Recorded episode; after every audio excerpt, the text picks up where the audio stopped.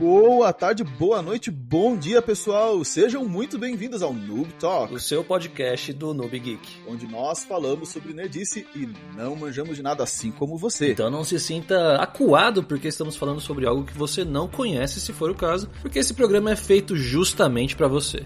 Ninguém nasce sabendo de nada e ninguém nem precisa ser bom em algo para gostar daquilo. Então não tem problema não conhecer muito sobre um filme ou série que você assistiu ou de um livro que leu ou ouviu falar.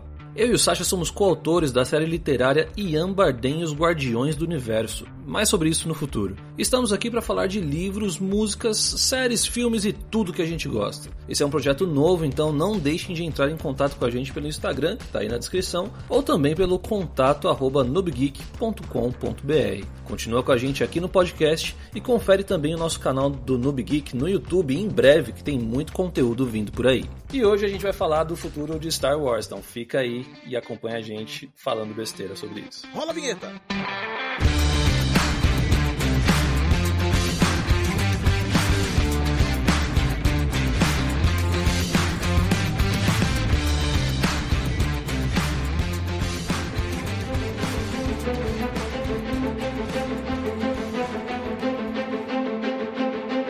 Sim, sim, sim, Sasha, é isso mesmo. Acabou os filmes de Star Wars, acabou a segunda temporada de Mandalorian e agora estamos órfãos por um certo período de tempo, porque a Disney resolveu anunciar um milhão de produtos que vem por aí.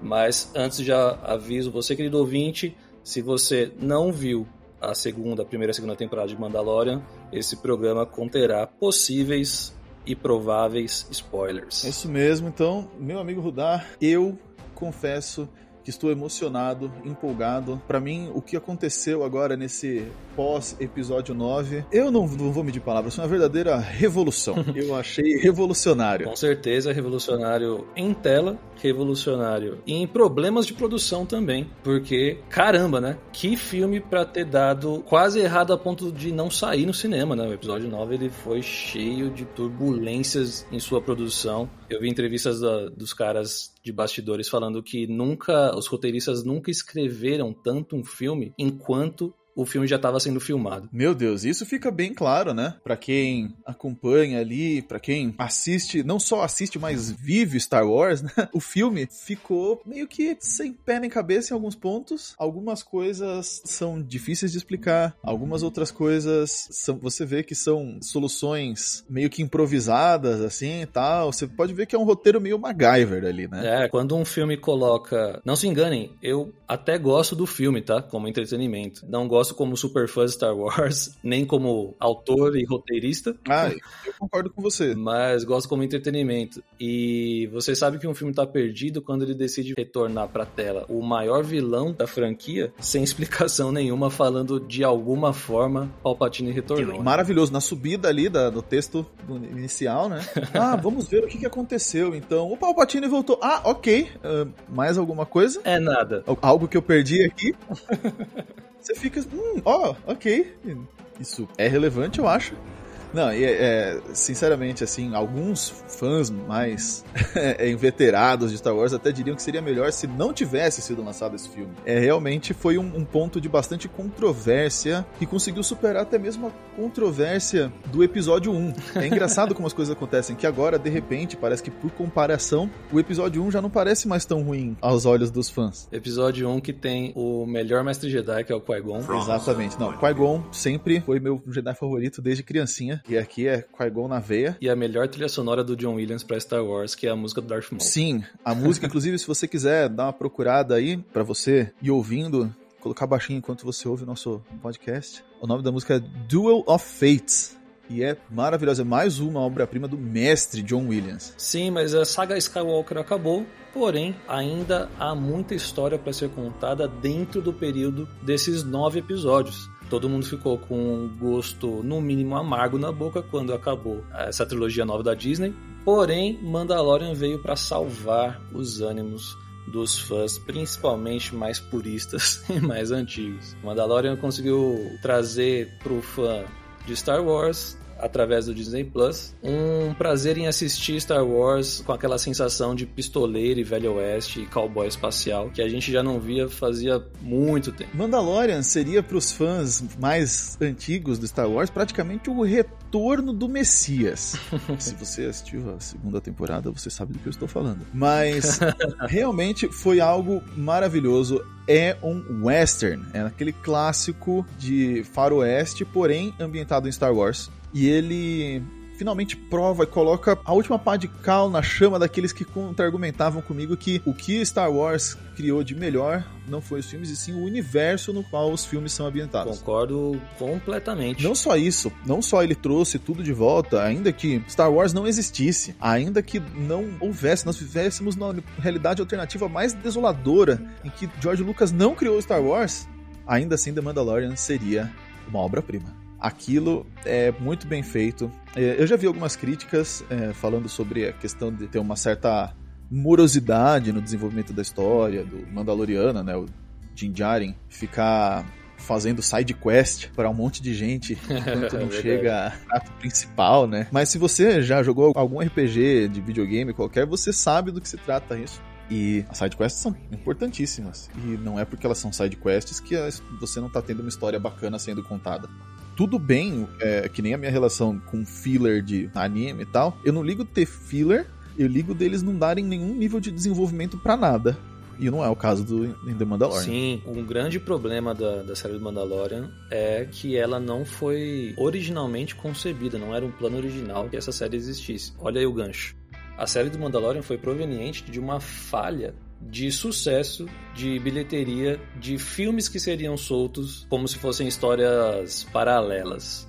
O primeiro filme que eles fizeram desse foi Han Solo e os outros dois planejados eram o filme do Obi-Wan e o filme do Boba Fett. Porém, nós tivemos aquele filme preencha aqui com o adjetivo que você quiser do Han Solo, que foi uma falha tão grande que fez a Disney repensar nos seus planos futuros e nesse meio tempo eles acabaram lançando a plataforma deles de streaming para concorrer com Netflix, Amazon Prime e, e afins. E o primeiro grande produto original que a Disney Plus lançou foi justamente a primeira temporada de Mandalorian, que é excelente, mas eu não deixo de ter a sensação de que é um filmão esticado em oito episódios. Amém. E não podia ter sido melhor, porque se tem uma coisa que me deixa feliz é pensar em que nós vivemos na realidade em que nós temos mais conteúdo de The Mandalorian do que em outras.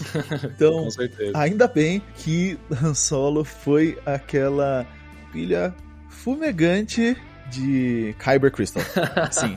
Não, é, é eu vou te dizer, assim, teve o Rogue One, uhum. pra mim, até o lançamento de The Mandalorian, era a melhor coisa Star Wars a ter sido lançada. Certo. Eu gosto nesse nível de Rogue One. Porque justamente eles dão atenção e profundidade e desenvolvimento ao universo que cerca a saga Skywalker. E é um lugar maravilhoso. E ainda assim, que, que Rogue One, ele cerca, assim, ele tá ali, né? Encostadinho no, no muro da casa da saga Skywalker, certo? Sim, com certeza. Ele tá ali na sombra. Mas ainda assim é um negócio espetacular, assim. Eu, eu gosto muito da, dos personagens, do desenvolvimento, é, da aparição do, do Lord Vader ali. Eu acho tudo muito bem feito. E aí, quando eu vi a cara do trailer do, do filme do Han Solo, eu já falei, é, não, não, não vou pagar. Please, não, não. Eu assisti depois que eu peguei Disney Plus aqui e tal, sentei uma madrugada e, e assisti. Não achei um desperdício de tempo, mas é mal feito. Ah, é muito, né, cara? Eu acho que, já que você gostou tanto assim de Rogue One, eu acho que você vai ficar feliz com a série anunciada do Andor. É nada. Cassian Andor, aquele personagem principal, junto com a Jean Erso, de Rogue One. O porquê dessa série vir a existir eu não tenho certeza. Mas talvez ela seja legal porque o Andor era um espião rebelde que tinha uma moralidade que é questionável no filme e deixa claro que ele fez coisas das quais não se orgulha em nome da rebelião. E a série anunciada vai se passar cinco anos antes do filme do Rogue One. Então talvez a gente tenha aí uma série de espionagem no universo Star Wars, o que ainda não aconteceu, e com um personagem que é um anti-herói, um herói que não faz só o que é certo, o que também é bem interessante. Eu preciso dar um beijo no Mickey por fazer isso acontecer, cara. realmente, é, eu não podia querer mais nada, né? Realmente, não me deixa reclamar de azar em nada mais que acontecer na minha vida, dá porque eu tenho muita sorte no que se trata de Star Wars, né? não, fala sério, o Cassian Andor é um baita de um personagem que infelizmente não pôde ser é, melhor desenvolvido porque ele explode ele é vaporizado pela Estrela da Morte. É então, essa é, a grande, essa é a grande pena. E eu lembro que eu vi o, o, vídeo de anúncio do lançamento da série Andor, e o Diego Luna, que é o ator que interpreta Cassian Andor, né? Uhum. Ele falou que ficou muito feliz em ter feito o papel, e ele por ser um fã de Star Wars, mas ficou muito triste por ter feito o papel porque já era, né? O personagem dele empacotou, virou poeira estelar infelizmente não tinha como ele continuar interpretando outros personagens no, no universo de Star Wars, né? Então, imagina, o cara ser um grande fã e ser escolhido para fazer um filme com um personagem que morre naquele filme, então já era. Então essa série é sorte pro Diego Luna, que vai poder continuar interpretando o personagem que ele, um personagem que ele gosta numa série que ele é fã. E sorte nossa que vamos poder ter agora uma série de espionagem no universo de Star Wars. Que frase maravilhosa, né? Quer dizer. Sorte nossa também, porque a Disney encontrou uma forma de não precisar se arriscar fazendo uma produção de alto orçamento, lançando no cinema, pagando distribuição, estúdio, sala e tudo mais, sem ter uma certeza tão certa assim de retorno, porque afinal o Andor não é um personagem tão popular, igual você fazer um filme do Han Solo. Mas aí que tá, a gente tem, dentre tudo o que foi anunciado, muita e muita e muita série a vir. Enquanto filmes, nós só temos, até o momento, no máximo dois.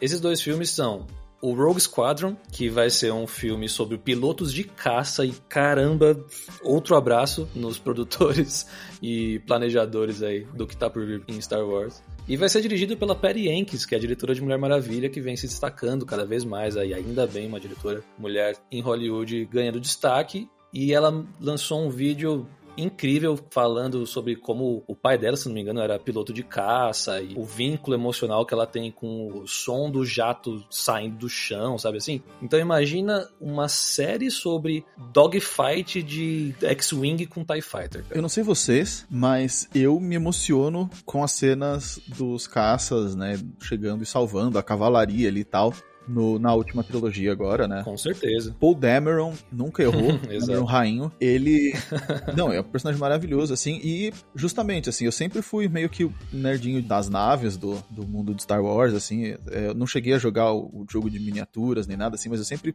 fui entusiasta, assim, eu sempre soube, decorei o nome de todas as os modelos de nave ali e tal. Então eu sei o baita fanservice, por exemplo, que eles fizeram no final do, do episódio 9, em que tá tudo Sim. lá. Todas estão lá. E eu, quando era criança, eu era viciado no jogo do. Acho que era o Rogue Squadron mesmo. É, se não me engano, sim. Nintendo 64. Que era, justamente, a ideia era essa. Você era um piloto, né, num, num esquadrão da Aliança Rebelde ali. E tem, tem um jogo recente agora, tem, não tem? Uh, desculpem fãs de games aí, eu não vou lembrar do nome. Talvez seja o mesmo nome, o jogo e o filme. Inclusive porque eles tiveram que fazer uma nota falando que o filme não teria relação com o jogo. Mas sim, o jogo da EA lançado esse ano ainda, se eu não me engano, no final de 2020, que você não é Jedi, você não é nada, você é piloto de caça. E a galera elogia muito esse jogo. Então, é, agora que eu vi aqui, o nome do novo é Star Wars Squadrons. Então tem o Rogue Squadron, que é o do Nintendo 64, e o de agora é o Squadron. Não tem Rogue. Ah, legal. E, mas essa é a diferença, então. E, assim, é uma coisa espetacular. É muito bacana que eles estejam investindo justamente nesses outros enfoques, que a Star Wars finalmente agora consiga se libertar um pouco do, das amarras da saga Skywalker, que é muito legal. Mas, como eu disse, não é tudo. Tem Sim. muita coisa bacana uhum. para acontecer, histórias muito divertidas pra gente assistir enquanto não saem os próximos filmes aí, né? Eu fiquei feliz quando eu vi, né, aquele anúncio da, da Patty Jenkins, ela pareceu estar tá bem apaixonada com o projeto, assim, sabe? Tipo, você vê que é uma coisa bem pessoal para ela, assim, ela disse que ela queria fazer um filme de dogfight, né, com os caças ali se enfrentando, mas que ela nunca tinha achado o filme certo até que o Rogue Squadron apareceu. Então, você vê esse nível de, de dedicação, de de relacionamento pessoal, né, da, da diretora com o projeto do filme já é um, um ótimo sinal para mim. Sim, o, o, Mandalorian, parte do motivo dele fazer sucesso é que ele tem gente apaixonada por Star Wars fazendo aquele seriado, e é o mesmo motivo dos filmes da Marvel, por exemplo, fazerem tanto sucesso. Falando em Marvel, outro dos filmes que estão planejados aí pro futuro é um filme novo produzido pelo Kevin Feige. Ninguém menos do que o grande cabeça de todo o MCU o universo cinemático da Marvel nos cinemas. Já pouco esse Feige. Pois é, o Kevin Feige é um cara que ele tem aquele mural na casa dele com um zilhão de cordão colorido amarrando uma coisa a outra. então, se esse cara estiver encabeçando, seja um filme, seja uma trilogia nova, seja o que for, ele não vai dar ponto sem nó porque ele sabe muito sobre contar histórias e sabe muito sobre plantar sementes que vão dar em alguma coisa no futuro. Inclusive, já que você mencionou Kevin Feige, Kevin Feige lembra Marvel, Marvel lembra heróis que lembram que filmes de heróis existem na Marvel, eu poderia dizer que o último filme agora, no episódio 9, é como se a Warner tivesse feito um filme de Star Wars. é, aquela sensação de os caras tentaram jogar umas 15 histórias aqui e não terminaram nenhuma. É, bem isso. A, a Disney, ela não de hoje migra pessoas chaves, né, pessoas importantes, de um estúdio para outro dentro da casa. É, você já tinha o John Lester, que era o grande cabeça da Pixar, fazendo todos os filmes de Toy Story até sei lá quando, nem lembro mais. E aí eles jogaram esse cara para comandar o Disney Animation Studios. E aí o primeiro filme encabeçado por esse cara foi Enrolados, que explodiu. O segundo foi Frozen. Então, assim, esses caras eles sabem o que eles estão fazendo. O Kevin Feige não vai deixar de fazer as coisas da Marvel, ele só vai também fazer Star Wars. Aliado a pessoas que também estão mexendo com o Marvel ao mesmo tempo. O roteirista desse filme aparentemente vai ser o Michael Waldron, que é o roteirista também do Doutor Estranho 2, no Multiverso da Loucura, numa tradução livre, porque o filme ainda não tem título no Brasil. Que também está roteirizando a série do Loki, que vai estrear ainda em 2021. Esse cara, ele, para escrever Loki, Doutor Estranho, Multiverso da Loucura, episódio de Rick and Morty, igual ele já dirigiu e produziu. Pensa no que vai por, no que tá por vir dentro do universo Star Wars, saindo da cabeça desse cara. Época maravilhosa para ser geek. É, Exatamente. É simplesmente maravilhoso. Tem uma galera super competente trabalhando aí e tal. Graças a Deus não chamaram o Zack Snyder. Eu vou parar. não, e tem muita coisa boa pra, pra rolar, né? Tem as coisas novas, claro, né? Que envolvem outra, outros universos e outras sagas e tal.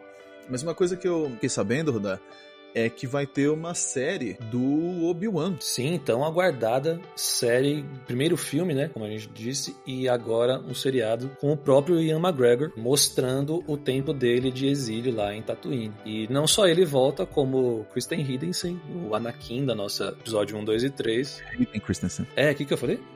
Você, você trocou as primeiras sílabas. Kristen Hayden. É, pois é, o Anakin de volta. Liam Neeson, nosso amado Qui-Gon, falou que adoraria voltar como Qui-Gon. E essa série aí vai se passar já 10 anos depois do episódio 3.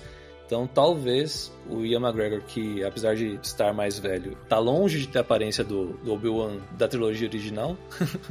talvez role uma maquiagem aí, um CG por cima, para ele ficar mais envelhecido, mais barba branca. Louco. Mais cara de 60, 70. A última vez que a gente viu o Obi-Wan em alguma coisa Star Wars, que eu me lembro, relevante, foi no Rebels, onde nós temos o desfecho, né? O fim da história do Darth Maul. Aham, uhum, exatamente. Deita ele. Eu mal posso esperar. Quando estava anunciado como filme, já era meu filme favorito antes mesmo de lançar. Para você ver como mudou, mudaram as coisas, agora eu estou numa empolgação, mas eu acredito que vai ser um desafio para uma série, mesmo sendo de um personagem tão querido por mim e por vários outros fãs, né? Como o Obi-Wan, superar o nível de trabalho que foi atingido em The Mandalorian. Cara, eu concordo e eu acho que estética eles já sabem, tá ligado? Como fazer. Eu acho que em ambientação vai ser bem parecido, porque o Obi-Wan também tá em Tatooine, então é outro planeta desértico, né? E você tem muito período entre o episódio 3 e 4, são quase 20 anos de história. Então, se o seriado vai se passar 10 anos depois do episódio 3,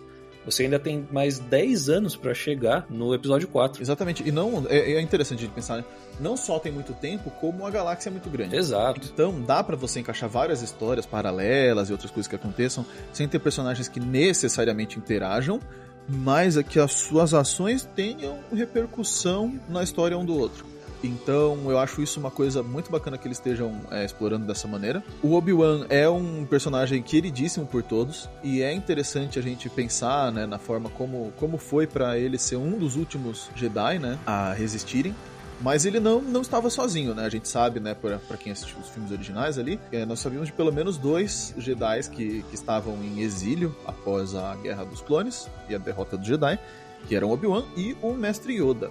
Mas tinha mais uma Jedi, embora ela não se chame assim, né? Ela não se auto-intitule Jedi, que apareceu aí na segunda temporada e foi um rebuliço quando ela apareceu. Muita gente feliz, muita gente empolgada. E ficou revelado que ela vai ter uma série dela. Sabe quem eu tô falando? Sim, sim, sim. Ninguém mais, ninguém menos do que a incrível Ahsoka Tano. A Ahsoka é uma personagem interessantíssima, original da série Clone Wars, que se passa ali entre o episódio 2 e 3.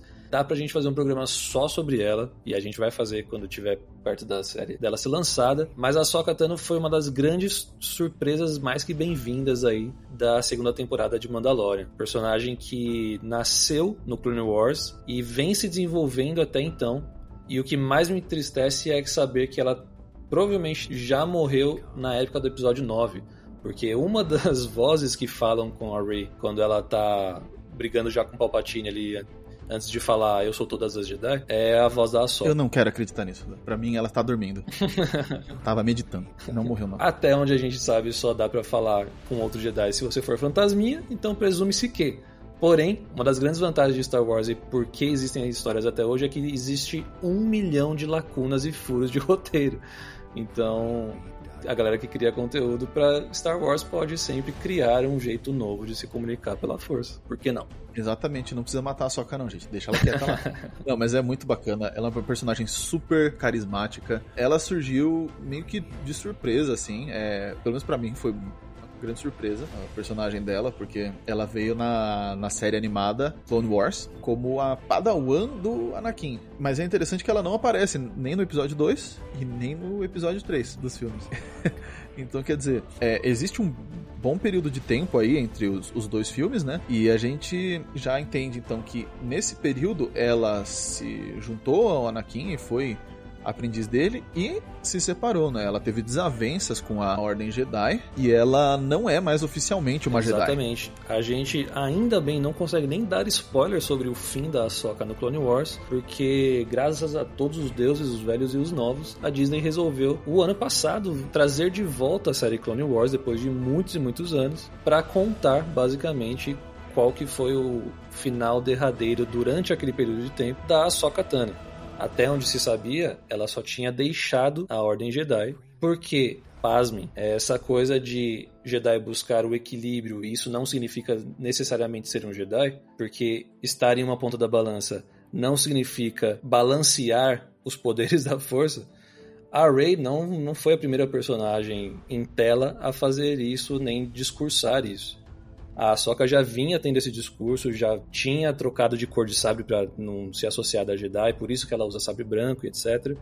E ela já via os erros, sendo peixinho de quem era, da Ordem Jedi e do estoicismo daqueles Jedi em relação a tudo que estava acontecendo ao seu redor. Então ela já discursava desde 2000 e tralalá de que, entre aspas, os Jedi tinham que acabar. Se os Jedi agiam daquela forma como instituição, então eles estavam sim errados e se você tem o poder para transformar as coisas e não transforma, então a culpa é sua. Ajudou um pouco também que ela foi acusada injustamente tipo, algum crime que ela não cometeu e condenada pelo Conselho Jedi. Com certeza, a gente nunca pode esquecer que o maior Jedi de todos, que é o Mestre Yoda, não percebeu o Palpatine na sala do lado. Vacilou. é, nesse caso aí, não vamos precisar de VAR para perceber que foi um baita de um vacilo. Eu tinha... Agora, outro personagem das antigas que vem, é, que era pra ter tido o filme, não teve, mas vai ter uma série própria, é o queridinho dos fãs antigos, o Boba Fett. Na verdade, o Boba Fett, né, ele é um, a grande vitória do fandom de Star Wars, né, cara? Exatamente. Nada é tão retumbante quanto a vitória do Boba Fett, mano. tipo, o, o, cara é, é um personagem. Ah, vai lá, senta agora, assiste os filmes, você vai ver. É, ele não aparece no, no, episódio 4, tá? Então só aparece a partir do 5, muito pouco. Se somar tudo, ele não tem 15 minutos de tela, eu acho. Não, não, com certeza não. Ele tem uma morte bem tosca com o Wilhelm Scream, cara. Ele, ah, ele tem aquela morte tosquíssima que ele cai dentro da boca do Sarlacc, ele bate a cabeça na daquelas barca voadora lá, né? Faz um boing e cai dentro da boca do bicharedo. Mas por algum motivo o pessoal achou o visual dele absolutamente badass, assim. É, ele é monstrão, né? E os caras, os fãs ah, tanto agitaram, agitaram, agitaram, até que conseguiram trazer uma versão mais relevante dele pra história, na forma do, do Django Fett, que é um Boba Fett com um pouco mais de respeito ao personagem. Ele volta pro Mandalorian em toda a sua glória, e finalmente o Boba Fett recebe o tratamento que merece, né? O que os fãs eh, gostariam que ele fosse devido. O que, que você achou do, do Boba Fett em The Mandalorian? Cara, eu acho que eu não tenho idade o suficiente pra defender e gostar tanto assim do personagem, porque eu tô na casa dos 30, né? Agora, é interessante o descontentamento que a grande parte do- dos fãs de Star Wars tem com a franquia e como a Disney tá se curvando a isso. Por que eu digo isso? A minha teoria é de que o Mandalorian, o seriado Mandalorian, era pra ter sido o filme do Boba Fett. E aí os caras não tiv- lançaram como filme por causa do fracasso do Han Solo e não tiveram coragem de lançar o seriado Boba Fett no Disney Plus. Então eles criaram um outro personagem, mudaram um pouco o filme ali que eles iam fazer. Só que a primeira temporada de Mandalorian foi, assim como as pessoas gostam de falar sobre o Rogue One, a melhor coisa que eles já assistiram sobre Star Wars. Um pouco overrated, na minha opinião, mas sim, muito bom. Essa popularidade do seriado trouxe o próprio Boba Fett para a segunda temporada. E aí, que bom que agora a gente tem um pouco mais de tempo de tela pro personagem ser finalmente desenvolvido. Não só durante a segunda temporada de Mandalorian, mas na série própria que ele vai ganhar, vista pelo gancho que a cena pós-créditos da segunda temporada de Mandalorian dá pra gente. Cena pós-crédito incrível, simples, mas extremamente interessante porque mostra o Boba Fett e a personagem original do seriado, que é a Fennec, entrando num lugar extremamente conhecido que é o covil do Jabba the Hutt, que, como a gente sabe, já não tá mais por lá.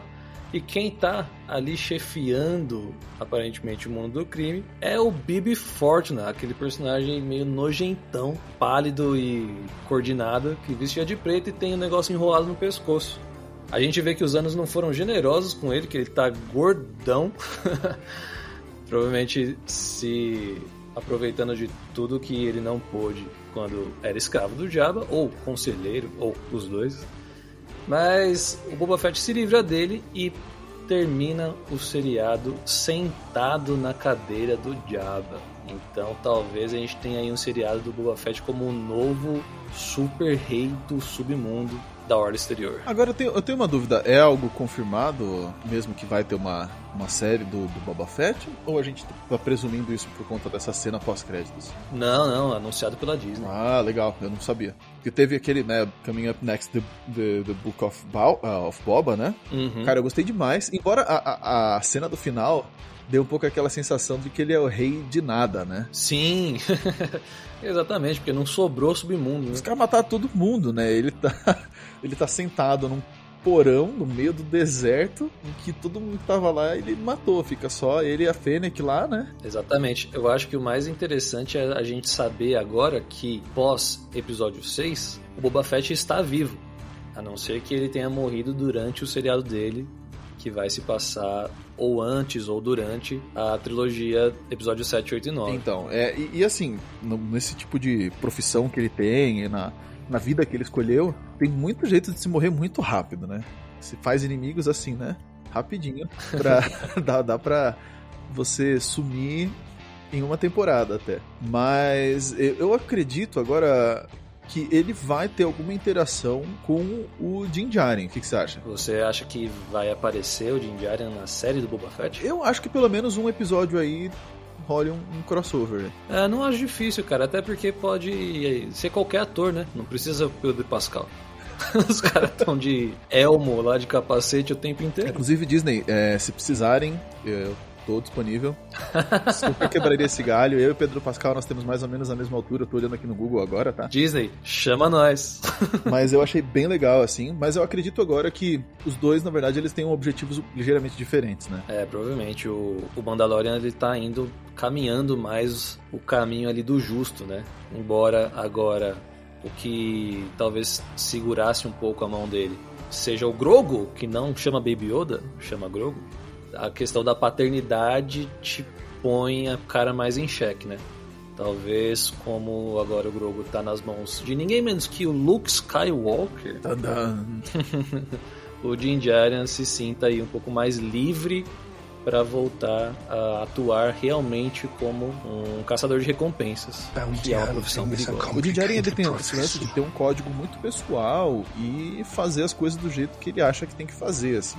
Ele teve um tempo, né, tipo de This is the way, né? Seguir o, o, caminho do Mandaloriano, como ele acreditava, pela ordem do. Como que é o nome daquela ordem mesmo? Ah, o Olho da Morte? Eu acho que era isso da Bocatan. Então, é que não é da Bocatan, é da. A Bocatan justamente critica eles, né? Sim, mas lá no Clone Wars ela é, fez parte. Ah, não, é. tá. Eu acho que era isso. Talvez Patrulha da Morte, mas eu acho que era o Olho da Morte. Então o Din Djarin, eu não acho que ele vai seguir nem tanto pelo lado mercenário, sem nenhum escrúpulo, ou quase nenhum, que é mais ou menos o esquema do Boba Fett, né? O pessoal ficou até meio surpreso, assim, tipo, na disposição de, de cumprir a palavra e tudo, tudo assim do, do Boba Fett, né? Com o Din Djarin. Sim, com certeza. Mas também nem tanto pelo caminho, assim, elevado e honrado da, da Bocatan. É, não, com certeza. Ele tá ali no, no limiar. E vamos ver o que acontece na terceira temporada, que já tá confirmada aí, né? Pra final do ano de 2021. Exato, então eu tô empolgadíssimo com, com isso também. E é interessante você ter tocado no ponto do, do Boba Fett e tal, porque o Boba Fett, ele, no fim das contas, ele é nada mais do que um clone, né? Ele é o, um dos, dos clones do, do Django Fett. Uhum. E ele é um clone que é o clone pessoal dele, né? Que ele adotou como filho ali, tá? Sim. Mas existem vários outros, e que na época aí já do, do The Mandalorian eles já não existem mais, né? Mas nós vamos ter uma série aí e até onde eu sei é uma série animada, baseada nos clones defeituosos, não é? Sim, a Bad Batch. Ou algo como a fornada que deu ruim, né? isso aí. Eu, eu quero ver isso daí como o caldo entornado ou algo assim. Existe, é que a gente é muito falho, mas existe essa tradução já, porque o primeiro episódio, se não me engano, da temporada nova de Clone Wars é sobre eles. E com certeza existe a versão portuguesa disso. Eu só não lembro qual que é. Mas no meu coração vai ser, vai ser caldo entornado. Bom, eles, os Bad Batch aí é, é um nickname para Clone Force 99, que é um grupo ali de clones defeituosos que ainda assim eles eram úteis para a República. Eles cumpriam um papel meio de Black Ops ali no universo Star Wars. Os caras faziam missões que não eram exatamente de exército, de tomar checkpoint de algum planeta ou algo do tipo. E é bem interessante, tem um personagem principal soldadão, bem inspirado em Rambo, aí um outro que é o cara da tecnologia, aí o outro que é um Hulk, assim, mano, um ogro e tal, de força. É bem diferente do padrão que você tem ali do Rex, do Fives, do próprio Commander Code. É uma série só focada nisso, tem bastante história e não vai só se passar durante as guerras cônicas, como mostrado com eles em Wars, porque já, a gente já tem um trailer é, sobre a série e mostra uma cena bem marcante do Palpatine falando de como a República agora se tornou o primeiro Império Galáctico. The Republic will be reorganized into the first galactic Empire! Uau! Ou seja, tem muita coisa legal. Eu acho interessante que muitas das coisas que o pessoal faz em Star Wars me remete a um, uma retomada meio oitentista, assim, da, da cultura no geral, assim, sabe? Então, de ter esse Bad Batch, que é como se fosse um grupo dos, dos caras mal encarados, né? É, Quase com mercenários ali do, do Star Wars. É, com certeza. E eu gostei muito da, da premissa. Eu tenho uma, uma expectativa boa, não tô sentado assim na ponta da cadeira para ver como eu tô, por exemplo, com, sei lá, Obi-Wan ou, ou a série da Ahsoka Tano, mas eu, eu achei bem interessante e eu acho muito positivo que eles se disponham a fazer esse tipo de história. Ah, e o Lando? Ah, cara, só tem uma coisa para falar do Lando, né? Primeiro, tem que ser o Donald Glover, porque o outro tio do bar já não vai protagonizar uma série, provavelmente. É, eu voto no tio do bar. Imagina. Esses caras trouxeram. Car- Carl Jones lá, né? O cara que fez o Apollo Creed no rock. Do Mandalorian, cara. Quer dizer. Bom, em se tratando uma- sobre uma série do Lando, eu acho que vai ser, obviamente, uma série sobre o mundo fashion em Star Wars. Porque, né, convenhamos, o Lando é o personagem que melhor se veste no mundo ele Star tem um Wars. senso de moda. Mas falando em ter um senso de moda, o Lando, ele, ele tem uma coisa que nunca foi explicada. Então eu quero uma série só pra explicar essa cena. Na, na última cena do eh, Império Contra-Ataca, Hum. partem na Millennium Falcon Uhum. o Chewbacca e o Lando, certo? E o Lando tá com a roupa do Han Solo. Ah, é verdade, tem isso. por nenhum né? motivo aparente, tá ligado? Não é que, tipo, ah, ele teve que se disfarçar de Han Solo em um determinado momento, e aí, por causa disso, ele, tipo, não, ele tá com a roupa do Han Solo. Sasha, você sabe o motivo. É vender boneco. Muito bom. É, na verdade, o motivo que eles disseram é porque eles não sabiam se o Harrison Ford ia continuar ou não como o Han Solo, né? Se ele ia fazer o terceiro filme. Eles jogaram um verdão lá, falou, tipo, ah, eu não voltar, o Lando fica no seu lugar.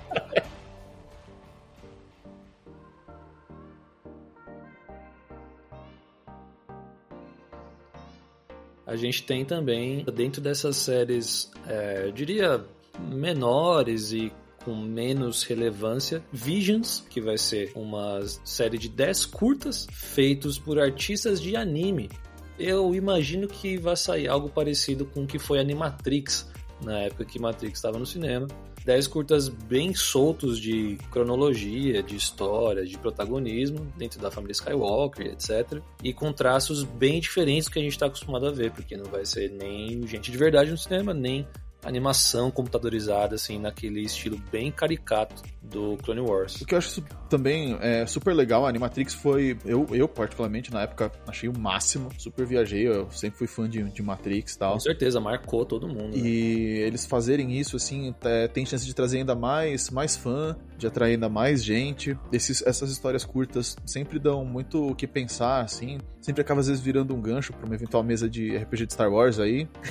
é, exatamente. E é sempre, sempre legal porque eles ainda podem, às vezes, um desses personagens, talvez que eles tragam no Visions, pode ser que eles usem alguns que a gente já conhece, pode ser que eles tragam algum novo, pode às vezes acabar virando algo maior. Então, essa ideia de curtas no universo de Star Wars muito me agrada, inclusive, não sei por que não fizeram antes. Exatamente. Outro seriado que deve ser mais ou menos nesse formato, no sentido de ser bem solto, é o A Droid Story. O seriado que vai contar aí com o protagonismo do R2D2 e do C3PO, nossa dupla aí do gordo e magro de Star Wars.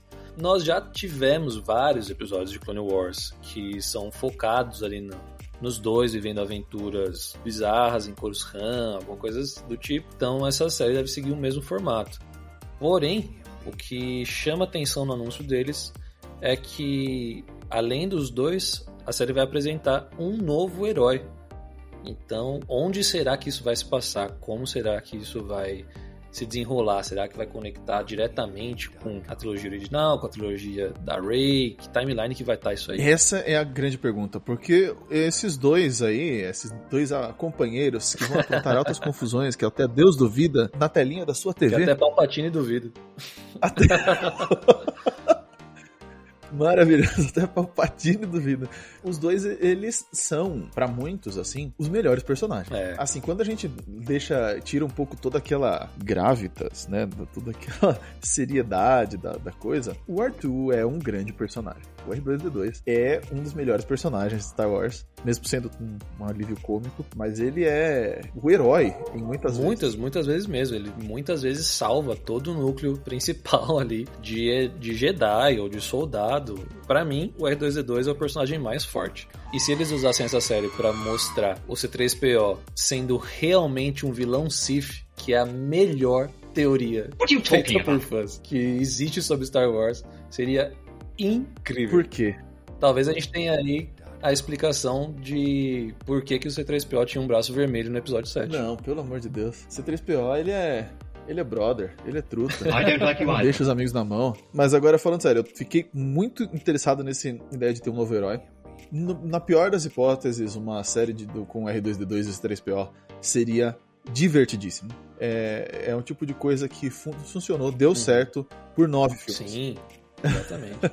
sabe? Não tem nenhum momento em que eles apareçam e eu esteja triste. Não, não, não existe essa hora em que, ah, nossa, eles estão na tela e eu tô mal. Até mesmo lá tem alguém morrendo, mas eles estão na tela, eu tô feliz. Não, brincadeira. Eles são o tipo de personagens que, que eu não vejo como eles poderiam errar aqui. Ainda mais se tratando nesse momento da Disney que eles estão fazendo tanta. estão dando tanta bola dentro, eles estão num, numa sequência muito, muito forte agora de anúncios, eu diria assim. A gente teve lá um belo um, uma bela de uma turbulência no, no meio pro fim da última trilogia, mas agora eles estão on fire, assim, os caras estão com tudo. E a Droid Story é algo que eu vou com certeza querer assistir. Ah, com certeza, todos nós. Bom, o último desses anúncios, muito recente, ainda em janeiro, foi The Acolyte, uma série sobre a ascensão do lado sombrio da força. Não por causa do Palpatine, que é o vilão eterno da série Skywalker, mas sim ambientada 200 anos antes dos filmes. O quê? O que esperar disso, cara? Old Republic? Nossa, não, pera, já. Meu Deus, já vou até tomar uma água aqui. Traga meus sais. Baixou a pressão. Meu, eu só digo o seguinte: vem em mim, vem em mim, Acolyte. Como assim, cara? Ascensão do lado sombrio, malandro. Isso deve ser pegar o quê? A época do, do mestre do, do Sidious? Que era o Plagueis, né? Ou não? Sim, talvez pra trás ainda, né? Porque são dois séculos de história antes. Ah, é que os caras são bem velhos, né? Mas talvez então, mas. É. O, o Palpatine tinha o quê? 400 anos de idade? Eu não sei, velho. Muito velho. Ele é todos os ciclos. É, então. Vai, vai ser a história do quê? Da, da Abby sendo mentorada pela rainha da Inglaterra. Sabe qual é a minha suspeita com esse seriado, cara? Aquela trilogia nova de filmes prometida do Ryan Johnson, diretor do episódio 8, para mim, um dos melhores filmes de Star Wars, mas que dividiu absurdamente toda a fanbase. Depois que ele fez aquilo com os Jedi têm que acabar e tudo mais, a Disney brilhou os olhos e falou: Cara, você pode fazer o que você quiser, deu carta verde. Porém, o final dessa história é o J.J. Abrams voltando, e vários problemas de produção, e um filme que não teve sucesso nem tanto de bilheteria, nem de crítica, nem nada. E na época, os rumores eram de que esses filmes novos do Ryan Johnson seriam sobre a Velha República. Então eu acho que esse projeto também foi descartado e virou, vai virar provavelmente essa série sobre o acólito. Eu vou dizer então aqui o que eu acredito no meu coração, não é que foi descartado foi reimaginada. Evoluiu. Exato. E aí eu acho que no meu sonho nerd mais molhado, essa série vai dar início a um arco de histórias e tal que acontecem na nessa era da glória dos Jedi e tal na Old Republic. Isso seria impressionante de assistir uma guerra em larga escala entre Jedi e Sith. Quer dizer, o que mais você quer? Bom, a última coisa que eu quero é jogar um jogo onde eu possa escolher se eu sou Jedi, ou se eu sou caçador de recompensa, ou se eu sou um mero droid, e que esse jogo seja de mundo aberto. Pois é, esse é o novo jogo que irá sair pela Ubisoft, não mais pela EA, hum. um jogo de mundo aberto na ambientação de Star Wars. Uau, então quer dizer que agora a EA não é mais a dona exclusiva dos direitos dos jogos de Star Wars. Isso já tá há um tempo, né? Já tá há bastante tempo, depois de Battlefront 1 e 2, depois de Jedi Fallen Order, depois de Squadrons, a gente vai ter aí um jogo provavelmente nos moldes de Assassin's Creed em relação a tamanho de mapa e liberdade, interação com NPCs e tal mas talvez você conheça ali é, e interaja com personagens igual a Leia, o Han, o Luke. O meu palpite é que você vai fazer um personagem original, você cria um personagem novo que vai interagir provavelmente com os personagens, principalmente da trilogia original, que são os mais queridos e mais estabelecidos aí no universo da cultura pop, né? Sensacional. É, a Ubisoft tem bastante experiência nisso. Eu não tenho muito carinho, muito amor pela Ubisoft, não vou dizer que eu estou exatamente feliz, mas é na torcida para que eles façam um, um, jogo bacana e tal, que se rolar e for, for bem feito, com certeza vou jogar. Faz tempo desde que eu me empolgo com um jogo de, de Star Wars, viu? Bastante tempo. É, como diz na abertura de Star Wars, a gente não se empolga com jogos e mídias paralelas a Star Wars há muito, muito tempo.